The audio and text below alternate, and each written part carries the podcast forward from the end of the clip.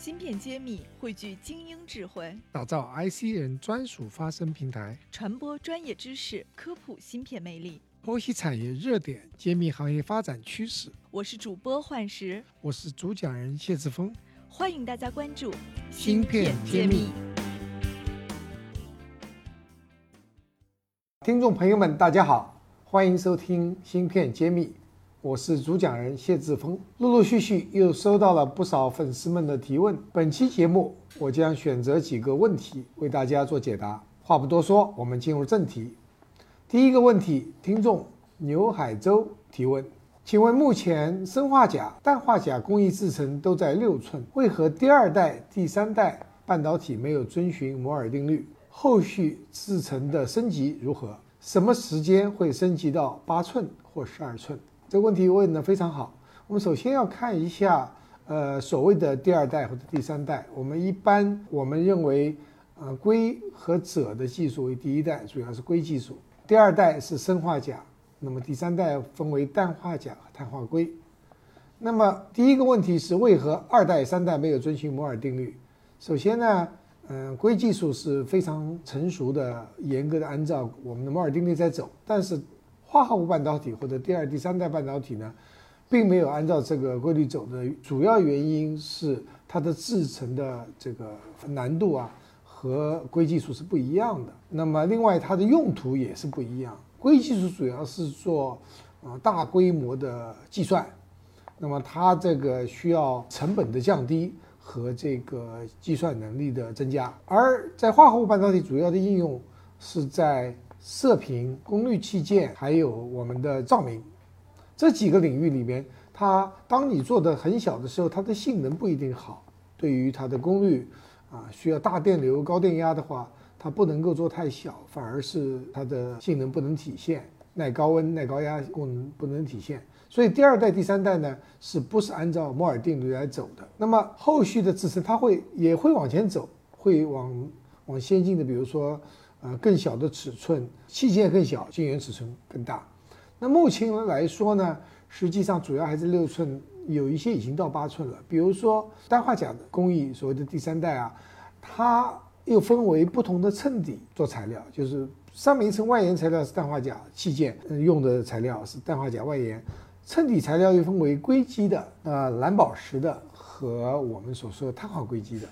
那么硅基今天已经到八寸了。所以基本上主流的硅基氮化钾做快充的是已经到达八寸了，但是对于集成电路做射频，那还有照明呢，还主要还是在六寸，因为碳化硅衬底材料非常贵，所以它现在还在四寸和六寸。将来啊到八寸和十二寸的可能性是有的，但是会是一个漫长的过程，它不会按照摩尔定律。每十八个月缩小，我们前面说过，它的性能所决定的，它需要高电压、大电流，也需要耐高温这些原因做成的。所以在这里面，我们看一下十二寸的，呃，主要还是硅技术。十二寸的产能上，三星呢是全球排第一，台积电第二，美光第三，海力士第四，东芝第五。目前的大陆的厂商呢还没有啊达到前十名的一个水平。那六寸方面的话，主要的产能在中国。呃，第一名呢是华润微电子，第二名是思兰微，这两家呢占到了百分之九和百分之八。那么，全世界主要的六寸的生产线还是以中国大陆为最多。那么八寸的话，呃，台积电世界第一，意法半导体第二，联电第三，英飞凌第四。中国的中芯国际呢是排名第六，在全球占了百分之五的一个产能。第二个问题来自大猫浇花提问。谢博士，最近台积电赴美建厂的新闻不断，坊间也是众说纷纭，有消息甚至在说台积电会迁到美国。那么，如果台积电这种级别的晶圆厂停工，大范围迁移，会对全球芯片产能造成怎样的影响？好，首先一个问题是，是否台积电会迁美国？那么，台积电在全球代工领域呢，占到百分之五十以上的市场，所以。它的主要制造基地在中国台湾地区，那在中国大陆南京和呃上海松江也有十二寸和八寸厂，但它主要还是在啊台湾地区。这种全部的搬迁美国，它的从无论从经济上来说，还是产业来说，呃，这个可能性是极小。那么如果要这样做的话，它在搬运过程中设备的损耗和对客户的影响是巨大的，这种概率是非常小。但是呢，台积电在台湾地区以外建厂这种可能性是很大的，已经在发展。那么首先在美国已经有这个动作。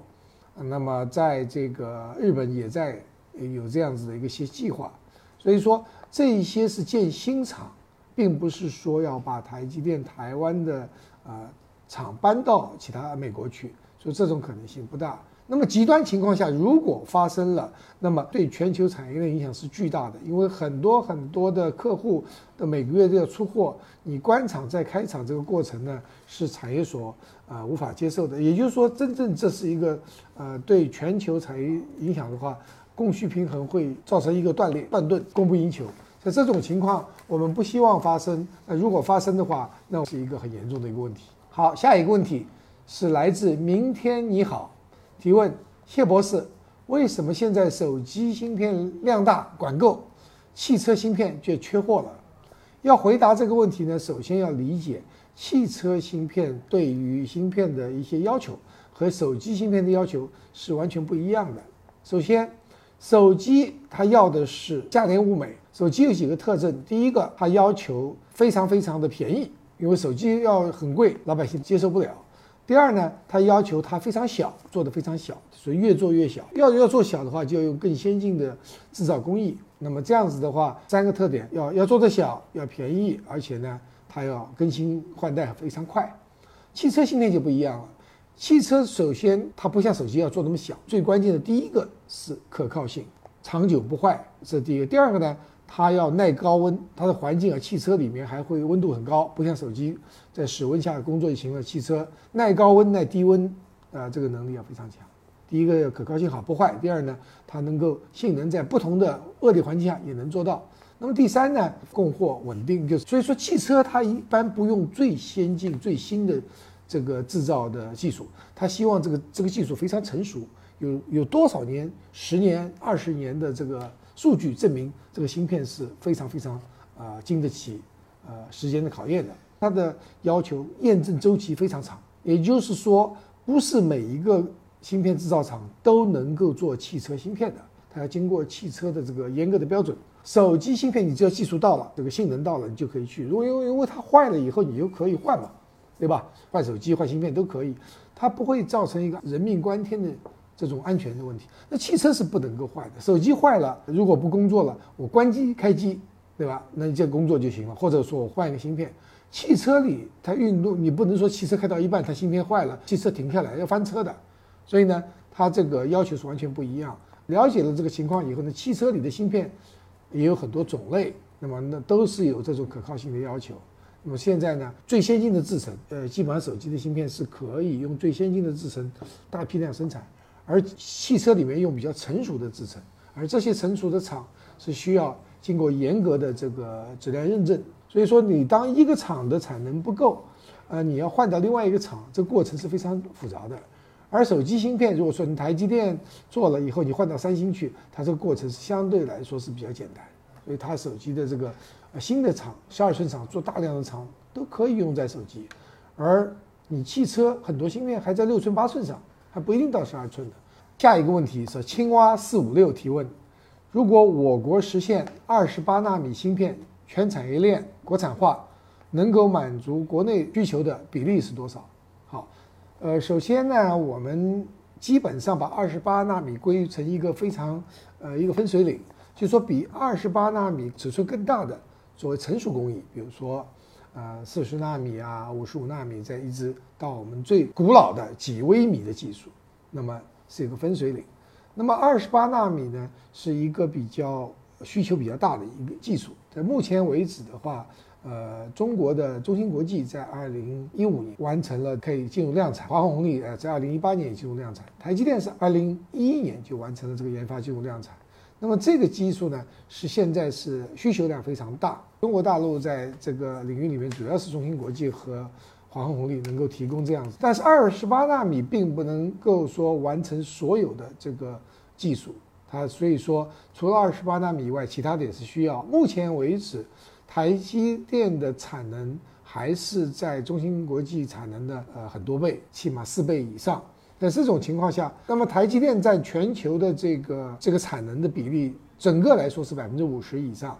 但是在高端制程呢，可能比例会更高，可能到呃六十到百分之九十这样一个一个范围。实际上，我们看具体二十八纳米全部那个国产化能够占到的比例，我现在无法预测。但是我们看到，我们成熟工艺的比例大概在百分之二十左右啊，二十八纳米完全开出来占整个中国需求的应该是百分之呃十到二十之间。所以说，真正我们还有很远的路要走，我们真正的中国。